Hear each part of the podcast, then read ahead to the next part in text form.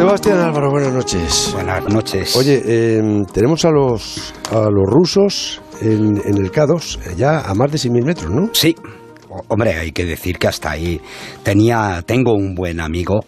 ¿Quién? Eh, Juanjo, Juanjo San Sebastián, que tiene una frase cada vez que le pasábamos cuando íbamos Ah, a ¿qué los campos bases.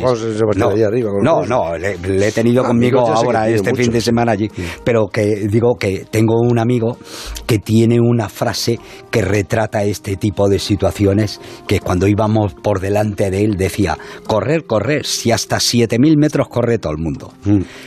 Entonces los rusos lo que han hecho es, eh, yo creo que van un poco tarde en el K2, las dos expediciones, la, la de Alex Chicón y la de los rusos. Lo que ¿Por qué es crees que van un poco tarde? ¿Por qué van tan porque, eh, porque han llegado tarde al campo base. Estamos hoy a día 21. En realidad les queda eh, por delante eh, del 21 de enero al 21 de marzo, al 20 de marzo, como generalmente eh, un poco antes hay que ir terminando para, para volver a casa, quiere decir que les queda mes y medio para hacer toda la escalada. Entonces ¿Y los tú crees que mes y medio no lo van a hacer? Bueno, yo creo que ¿Tú crees que no la van a hacer? Porque no eres optimista. Al principio lo dijiste que el K2 en invierno no lo sube nadie. No, eh, vamos a ver, sí, yo creo que es muy difícil y que se acerca a lo imposible. Pero si no llevas hechas las tareas desde aquí, y para eso lo que hay que hacer es meter mucha inteligencia y pensar mucho y trabajar mucho antes de salir de, de casa. Y yo creo que en este caso, pues nos ha hecho. El año pasado me parece que los polacos llevaban un mejor equipo y, y- incluso en un ataque un poco así de Denis Suruzco no pasaron de 7.300, 7.400 metros, que realmente acordándome de Juan José San Sebastián, a partir de ahí es cuando empieza realmente una montaña como el K2. ¿Qué tal tiempo está haciendo ahora en el K2? El, eh, eh, ha hecho eh, hoy y ayer ha hecho mucho viento, pero bueno, los rusos han hecho el trabajo, han colocado ya el campo base avanzado aproximadamente a unos 5.400 metros, el campo 1 a 5.900 y hoy han pasado, han llegado como a unos 6.050, 6.100 metros. El campo 2 se coloca a 6.400 metros y podríamos decir que a partir de ahí es cuando, cuando viene la cosa dura, ¿no? Hay que montar el campo 3 unos 7.300, 7.400 metros y a partir de ahí sí que se podría plantear que... El campo gente 2 en, en el K2 será casi co- con las tiendas colgando, ¿no? El campo 2 en el K2 no es bueno. eh, Pero ya, porque ya- es un ya empieza a hacerse sitio- casi una pared todo, ¿no? No, el- eso está por encima del campo 2. Que la- el paso clave en, en esa parte es la chimenea House, que, que es un muro de roca que estará todavía con cuerdas fijas de este verano, lo cual quiere decir que ahí van a tener, yo creo que, que los ¿Y esas, anclajes esas de- cuerdas de este verano son de fiar? O sea, bueno, no, claro, eh, son de fiar con porque- cuidado, porque el efecto que- puede, el viento las puede haber erosionado, pero de tenerlas a no tenerlas hay, hay una gran importancia, Bueno, porque si las tienes y se rompen, fíjate, ¿no? Sí, pero te vas agarrando con cuidado y en todo caso lo importante que son los anclajes a la roca, seguramente casi todos los anclajes los vas a poder aprovechar. Yo creo que esa es la, la clave. Hay que ver qué va a pasar en los próximos días, porque ahora venían, me parece que hasta el miércoles, hasta el jueves, he estado mirando el tiempo y hay como nevadas. Pero a partir del jueves yo creo que van a tener por lo menos cinco días buenos de, de poder trabajar. Oye, eh, los de los italianos que están en el, en el Nanga Parbat, ese sí que, esos van bien, ¿no? Porque Sí, Daniel sí. Lenardi ha dormido a, a más de 6.200 metros, ¿no? Sí, sí, sí. Con Tom ¿Eso lo pueden conseguir los del Nanga Parbat?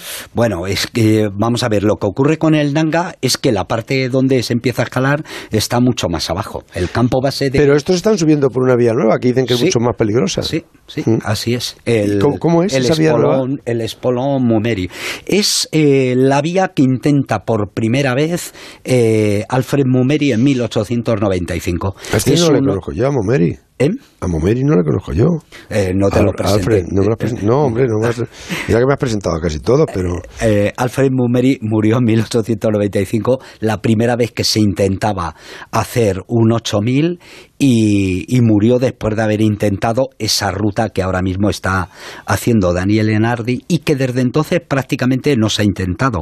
Lo ha intentado eh, el italiano otras tres veces y se ha quedado siempre a unos 6.400 metros. Esta vez, y van muy bien sin embargo de tiempo, eh, ya han llegado a 6.200, 6.250 metros. Podría parecer que están a la misma altitud que el K2. Eh, acabo de decir que los rusos han llegado a 6.100 y les queda toda la pared. Pero es que en el Nanga la, la escalada comienza a 4.200 metros. Es decir, lo que han hecho ya es prácticamente la mitad de lo que, de lo que tienen que hacer. Oye, ¿y, qué tal Simone Moro en el, en el Manaslu? Bien, es que he leído que estaban encontrando muchas grietas, ¿no? Sí, sí, no han podido llegar por, por nada, por 50 metros no han podido colocar el campo 2 a unos 6.400 y en 1.450 metros porque unas grietas que en la zona esa que, que, nosotros hemos estado un par de veces allí, es muy traidora, es un glaciar que se mueve mucho y que al mismo tiempo se cae en se agrieta.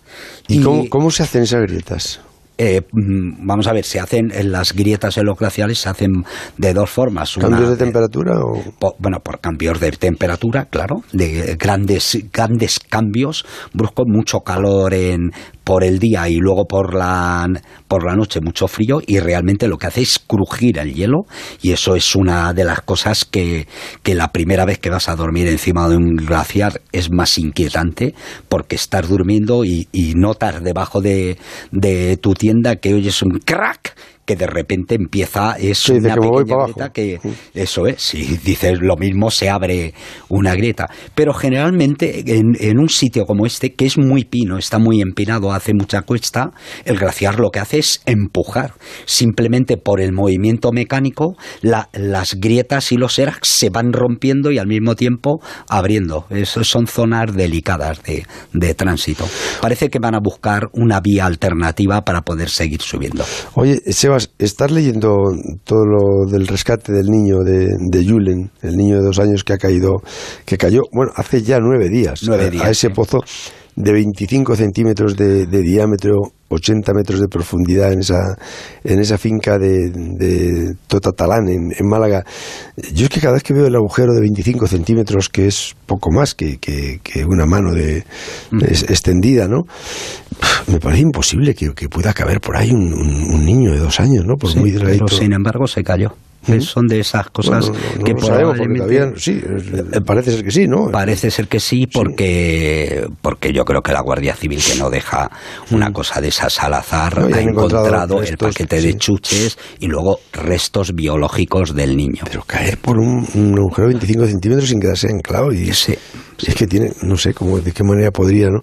Y, te, te, ¿qué te está pareciendo todo el, todo el rescate y Vamos a ver, eh, me, está pareciendo, tengo dos reflexiones al hacer.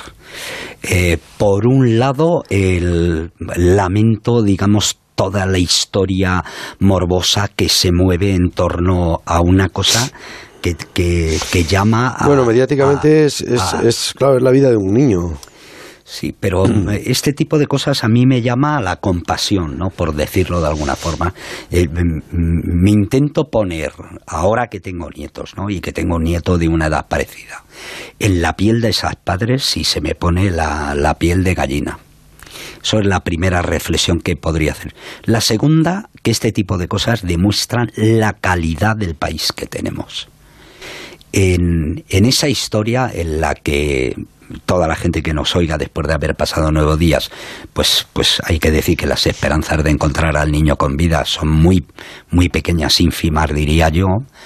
Nos hemos volcado lo mejor de la sociedad que tenemos, lo mejor los mejores rescatadores. Tenemos a los Grain, a los GEAS, a los bomberos. Eh, mm, se ha movilizado toda la sociedad. El Ministerio de Defensa ha llamado a UNOSA. Nos han mandado ocho tipos que son mineros de estos duros, aguerridos, duros como las piedras, que entrenan todos los días.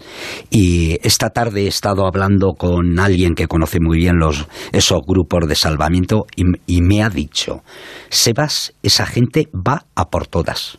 De calificación 10 sobre 10. Están entrenados y son valientes.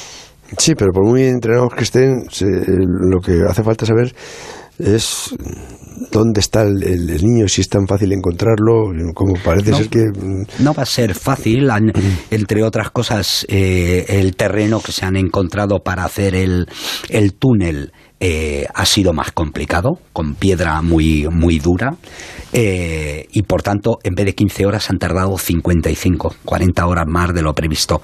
Ahora tienen que entubar y parece que puede tardar entre 6 8 horas, lo cual quiere decir que hoy mismo ya que estamos en martes, es probable que por la mañana empiezan a bajar ya los mineros de dos en dos a hacer un túnel de cuatro metros. Depende de lo que se encuentren, del terreno que se encuentren, podrán ir un poco mejor o peor.